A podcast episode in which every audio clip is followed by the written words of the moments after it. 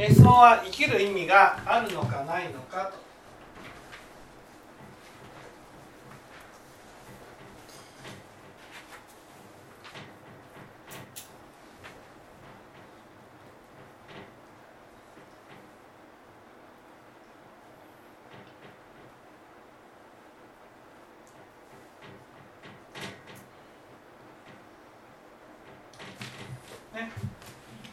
結論から言いますと、えー私たちの迷った人生には生きる意味はありません。うん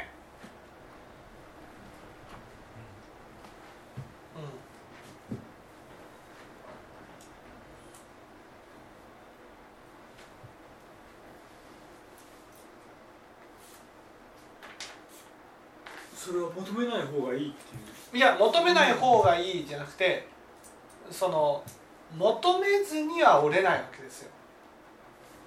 ね、私たちは、ね、価値のあるものを手に入れて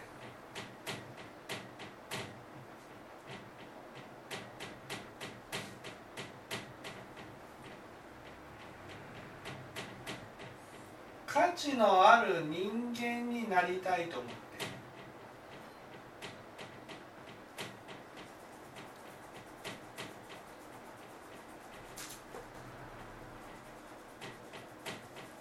これがこれが煩悩なんですね。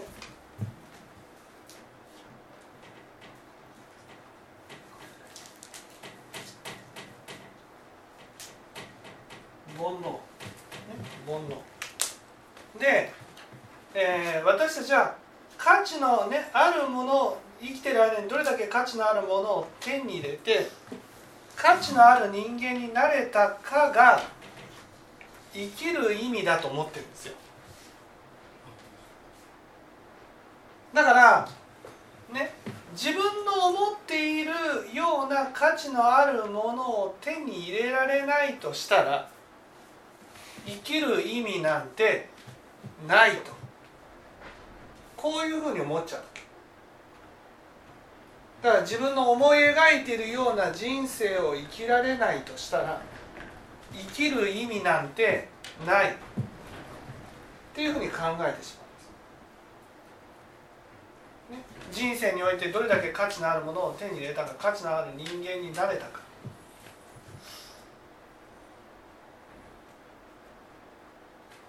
それが生きる意味だと思ってる。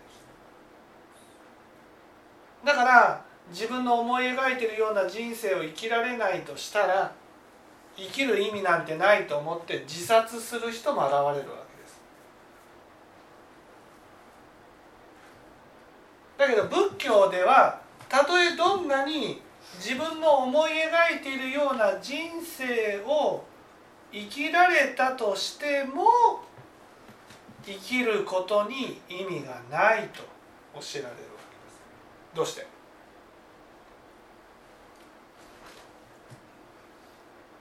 ご勝利を持っていけない。そうなんですよ。死んでいく時にはね置いていかなくちゃいけない死んでいく時には置いていくっていうことは言葉を変えるとどういうこと？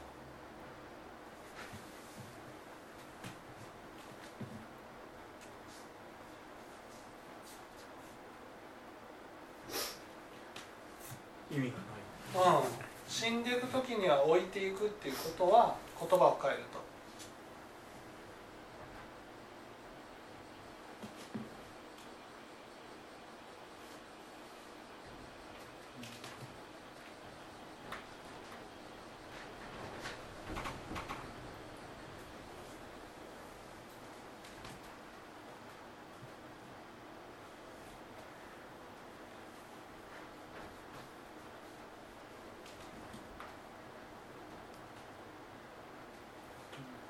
価値のないうん。言葉を変えるとお母さん。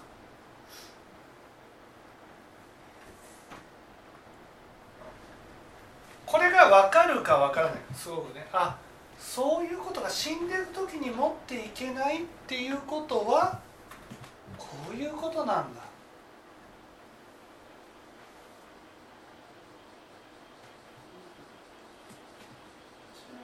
きている。ん生きている意味がないああ違う違う。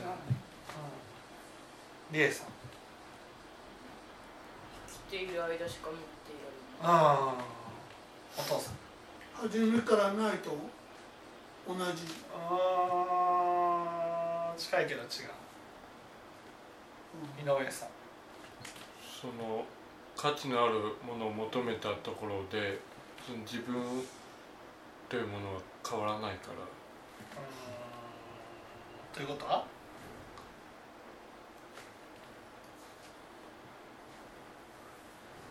死んでる時に持っていけないっていうこと？は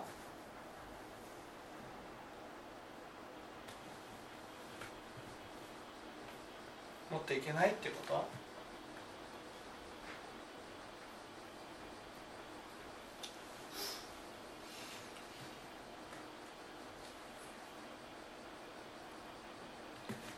もうその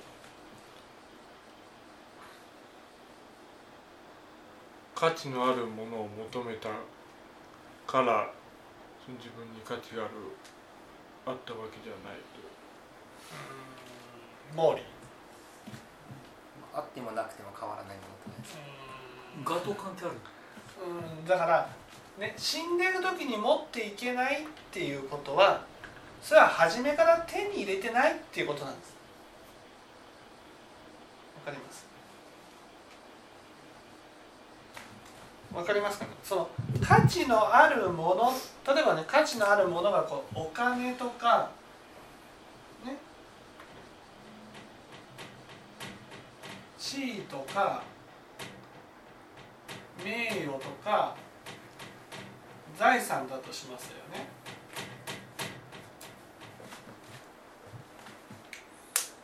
これはこれは外界の事象なんですよ。わかります？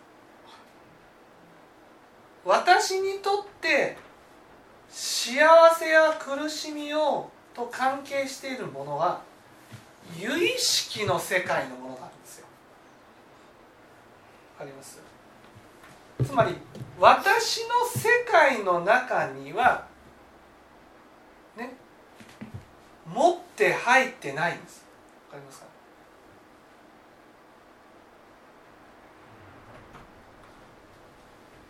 ない。初めからない。死んでる時に置いていくっていうのと生きてる時は持ってるけど死んでる時には置いていくようなイメージがあるけどそうじゃないんです死んでる時に置いていくってことは初めからないってことなんです。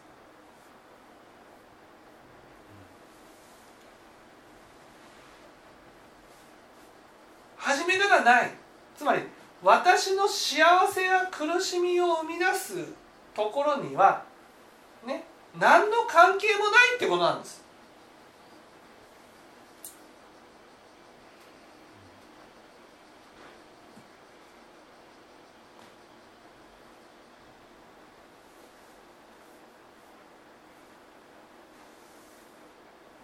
ここなんです。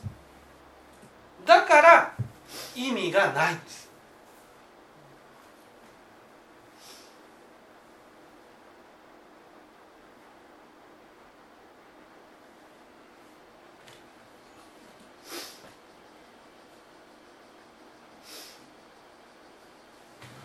っと難しくこうこれが私だとして私の世界これ有志の世界だとしますよね。ねお金を手に入れるお金を手に入れてるっていうのは外の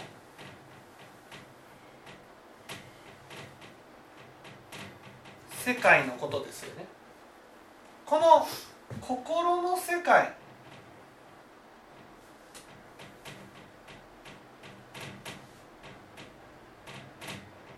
のことじゃないじゃないですか。わかります？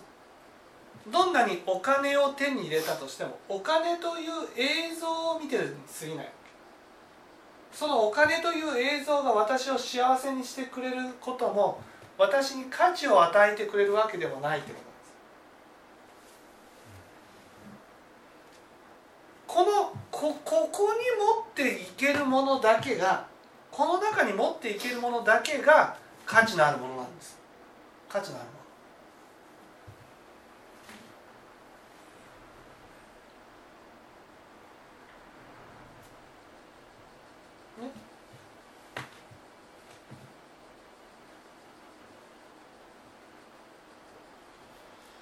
だからここの世界この世界が死んで残る世界なんですそしてこの世界が私生きてる時もね私の幸せや苦しみに関係してる世界なんです。だからどんなにお金を手に入れたとしても私の幸福感に関しては何の関係もないわけです。どんなに地位や名誉や財産を手に入れたとしても私の幸福感とは何の関係もないっていうことなんです。人がどんなに思い通りに動いてくれたとしてもどんなに思い通りの世界になったとしてもそれは私の幸せや苦しみとは何の関係もないってことなんです。だから仏教ではね仏教ではそう死んで持っていけないものっていうのは生きている時も手に入れてないっていう手に入れてないだから手に入れることのできないものに もののために一生懸命頑張り続けていることに意味がないと。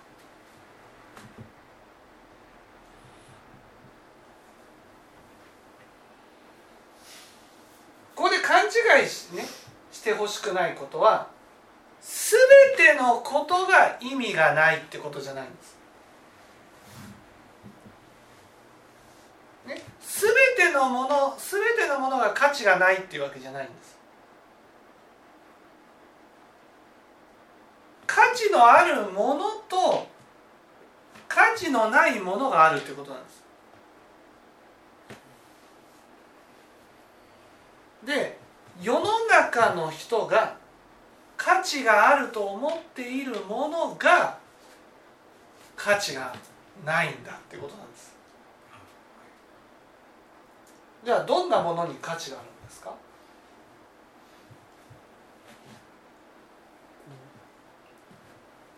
生きがいみたいなそのものを心に与えてくれる。うんそれもねこの金や地位や名誉や財産と一緒なんです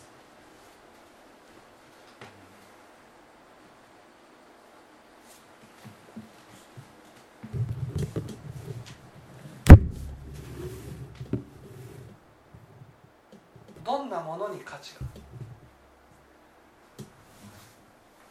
死んでも残っていけるものとしたら荒屋敷の中に業として残りうるような、うんうんそうしたこうう生き方みたいな、んうんうんそういうものだと残るので、そういうものを作れるようなさっきのあの内容だとこうちゃんと扉を閉めるっていううん。ことを続けていくとそういうものが業としてうん。残ってくる。とそういうそういうところにこう価値を置いていく。っていう、うん。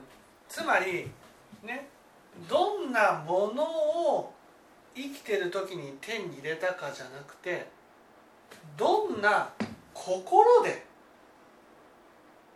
生きたか。どんな思いを日々起こし続けて生きてきたか。それが価値のあるものなんです。だからこの煩悩っていうのはね煩悩っていうのは結局私は何も変わらなくてもお金さえ手に入れたら価値のある人間になれると思う心がねこれが煩悩なんです。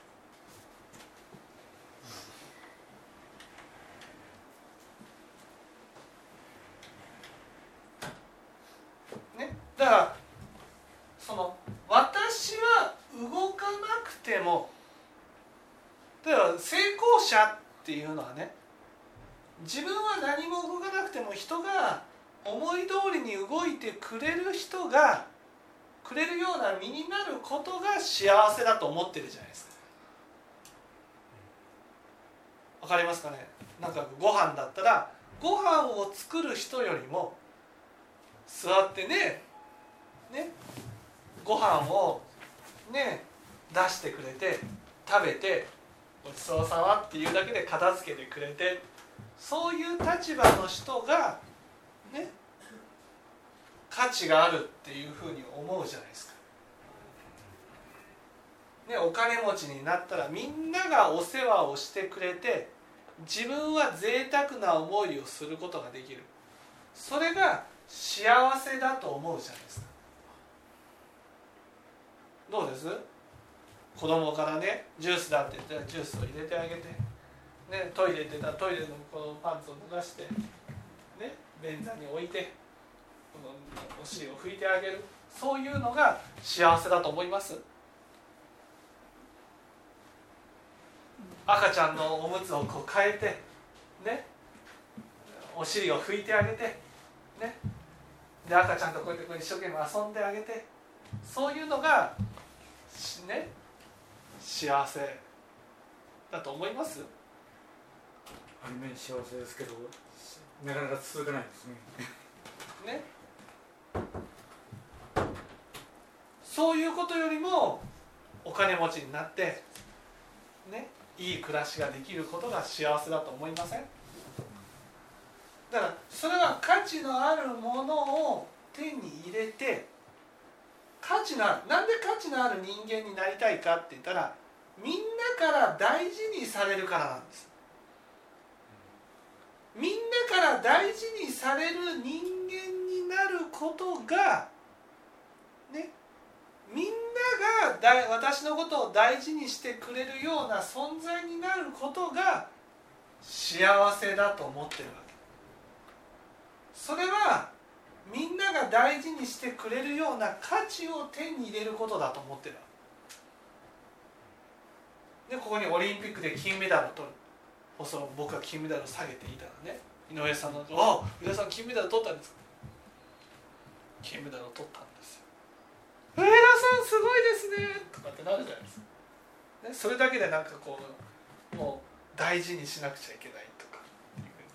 なりますよね。だからみんなが私たちの幸せっていうのはみんなが私のことを大事に思ってくれる。そういうのが幸せだと思ってる。これが煩悩なんです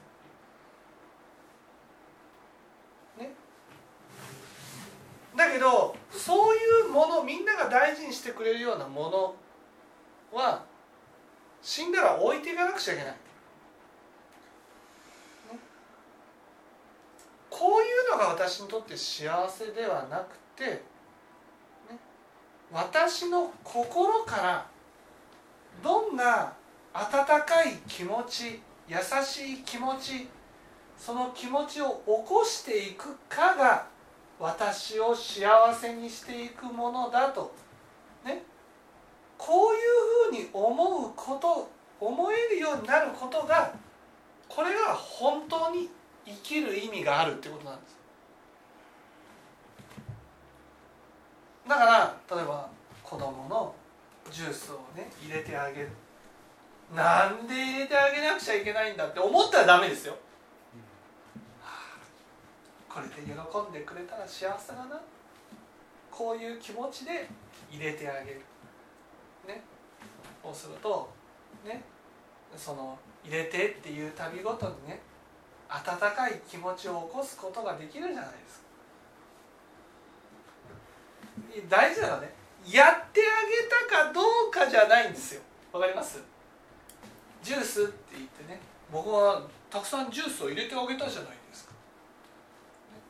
たくさんジュースを入れてあげたとしても私の心からね温かい気持ちでね毎日ご飯を作ってあげてね美味しいご飯を喜んでもらいたいと思ってこの喜んでもらいたいという気持ちこの気持ちを起こし続ける縁として料理という縁があるわけです。私って料理が作れるなんて幸せだな。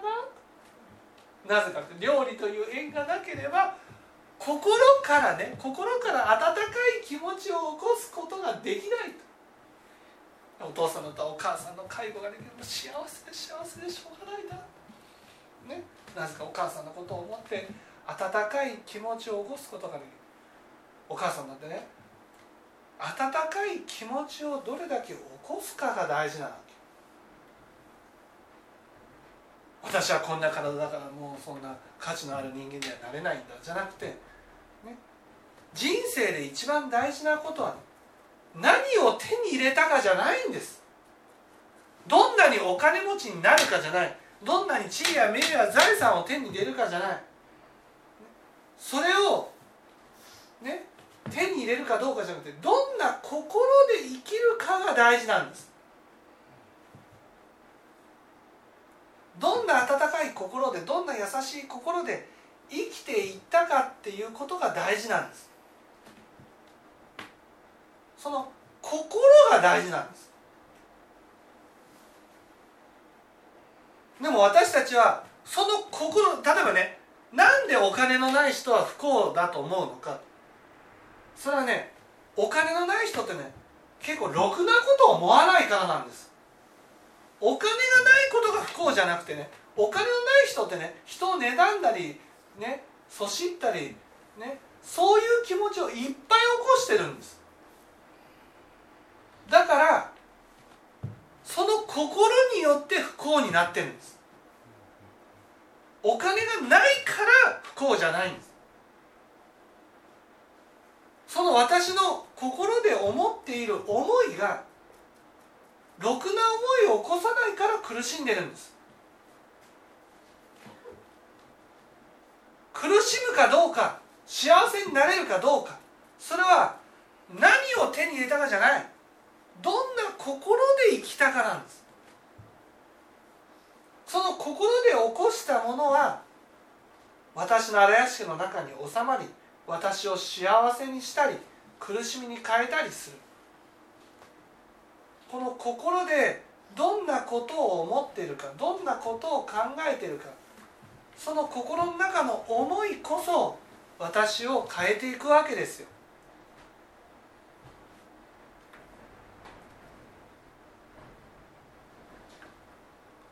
だからその人生自体に生きる意味があるのかないのかっていうのは何を目指して生きているかによって決まるわけ。みんなから大事にされるような価値のある人間になりたいと思って生きていたとしたらそれは生きることに意味はない。だけどね私がその心を起こすためにねいろんな縁を与えてくださっているんだな。例えば料理を作ること一つで言ってもねそのなんで料理を作らなくちゃいけないんだっていう気持ちで作ってるのか。いやねご主人が。美味しいって言ってくれるような料理を作りたいなと思って作ってるのか。その心ですよね。その心が私を幸せに変えてたり苦しみに変えたりする。その心の種まきで、ね、心の種まきが大事だと思って生きてる人にとっては生きる意味は当然あります。だから生きる意味を求めて生きることは大事なことです。仏教ではその生きる意味っていうのはその心この心でいつも温かいものを起こしていけるように生きることこそが生きる意味があるんですよと。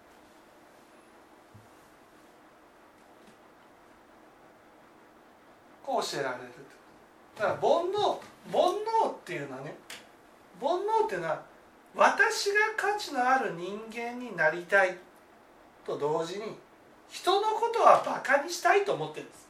京満山って。人のことは見下したいと思ってる。それはこの価値のあるものをどんなに手に入れたとしても心では悪を作ってるのでね。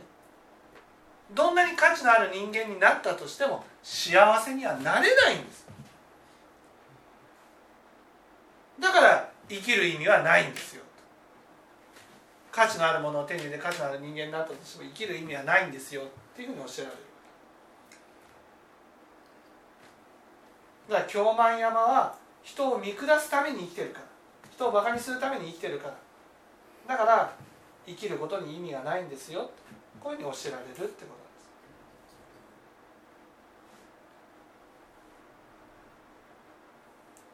分かっていただけたら